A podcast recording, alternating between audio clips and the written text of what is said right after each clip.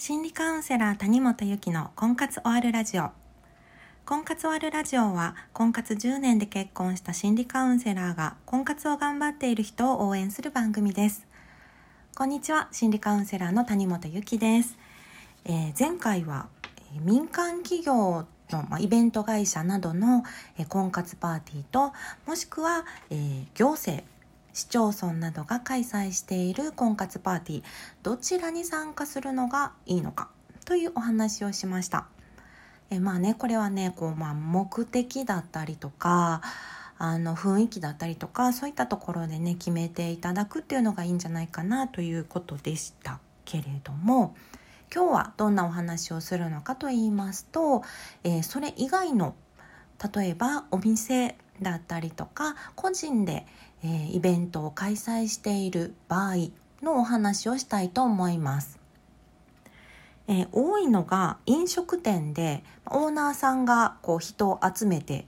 えー、まあ自分のお店の PR も含め、えー、多くの独身の方々のこう出会いの場になったらいいなということで開いている、えそんなパーティーが多いかなというふうに思います。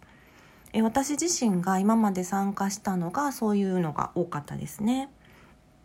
例えば、えーと、バーとか焼き鳥屋さんとかお好み焼き屋さん、えー、私は行ったことはその場所には行ったことないんですけれども婚活カフェといったものがあったりもします。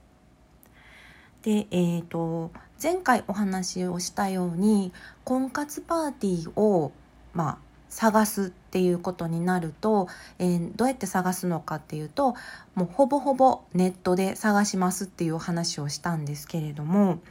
こういうね飲食店だったり、えー、個人でねこう人を合わせるのが好きっていうイベントだったりっていうのは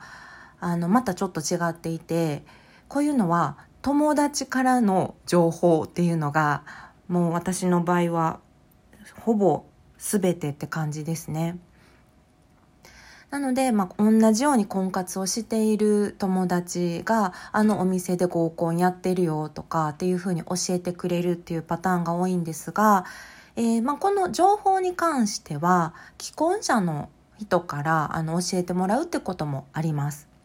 割とフットワークが軽かったりとか、あとは飲食店、あの、の知り合いがいるとか、あの、こういう情報を見たよっていう感じで、えー、既婚者の人が教えてくれることもあるので、まそこはね、ちょっとね、アンテナを張り巡らせておくことが大事かなというふうに思います。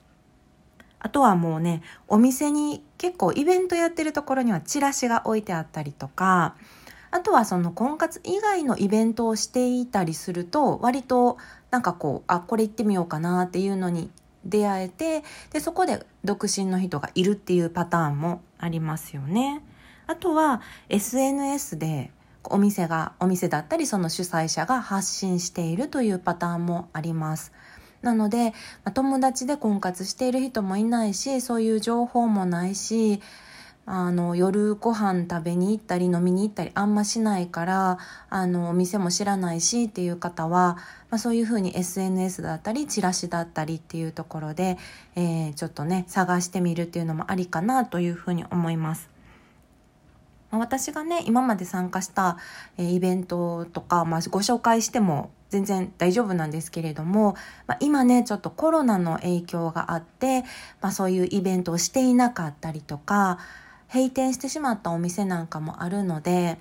あの具体的にこういうお店があるよというよりかは、えー、そういったイベントに参加した時の、まあ、心得といいますか注意点ポイントなんかをね今日はお話をしたいなというふうに思います。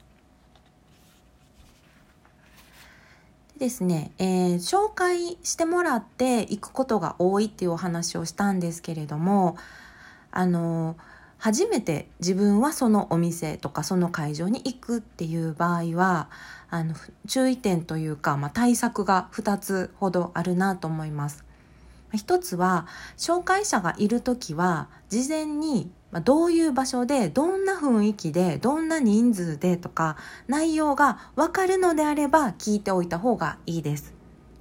というのも、えー、私が以前バーで開催されたまあ、パーティーというか独身の人たちが集まって、まあ、ざっくばらんに飲むっていう感じのイベントがあったんですけれどもそれに行ったんですけれどもあの私は以前にそのバーに行ったことがあったので、まあ、雰囲気も分かってるし、まあ、ちょっと顔見知りの人もいたりとかしてで事前にその SNS でそのバーのオーナーさんが発信をしていたので、えっと、一品持ち寄りパーティーだったんですね。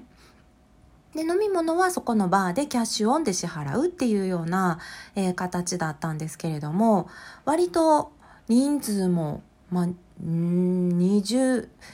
20何あ10 13対13ぐらいですかね26人ぐらいいたのでバーなので結構ねもうワイワイガヤガヤ混み合ってる感じだったんですね。でそこに、えー、女性が1人入ってきまして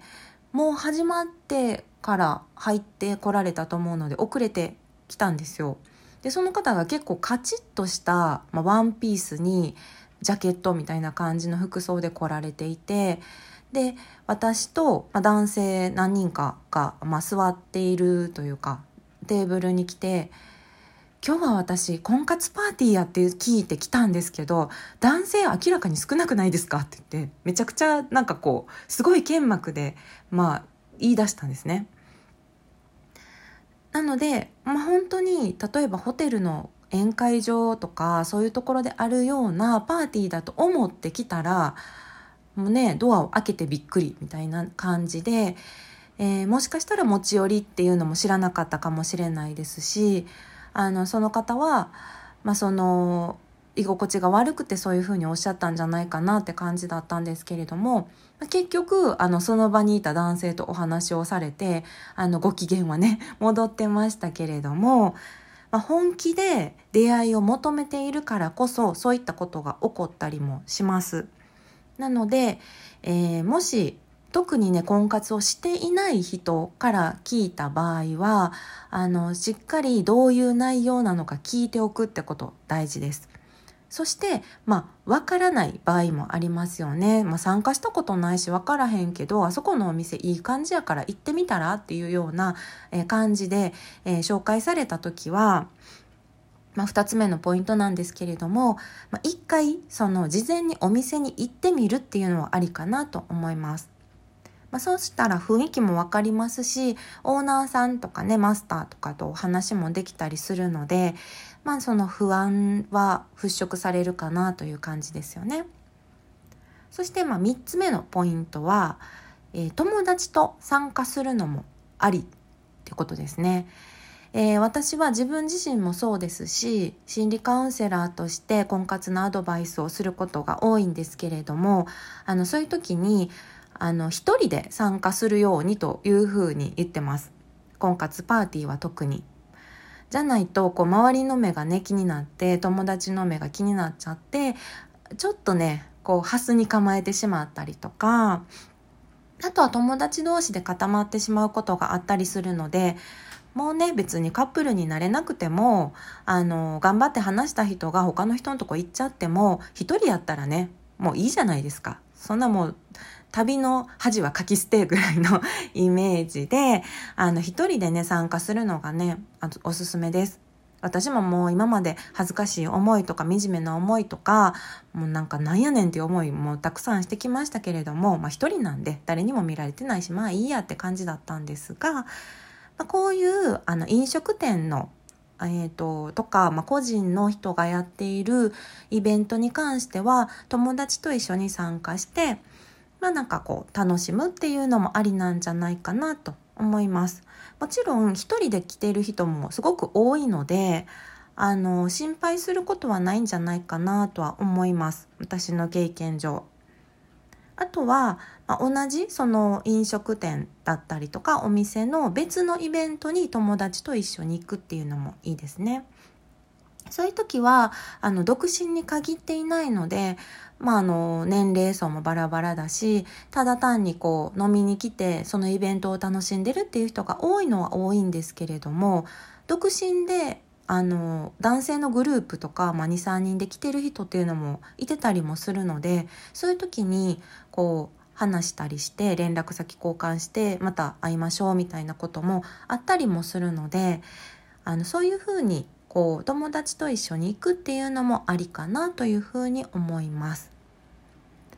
なかなかねこの情報っていうのが入ってこなかったり来づらかったりもするんですが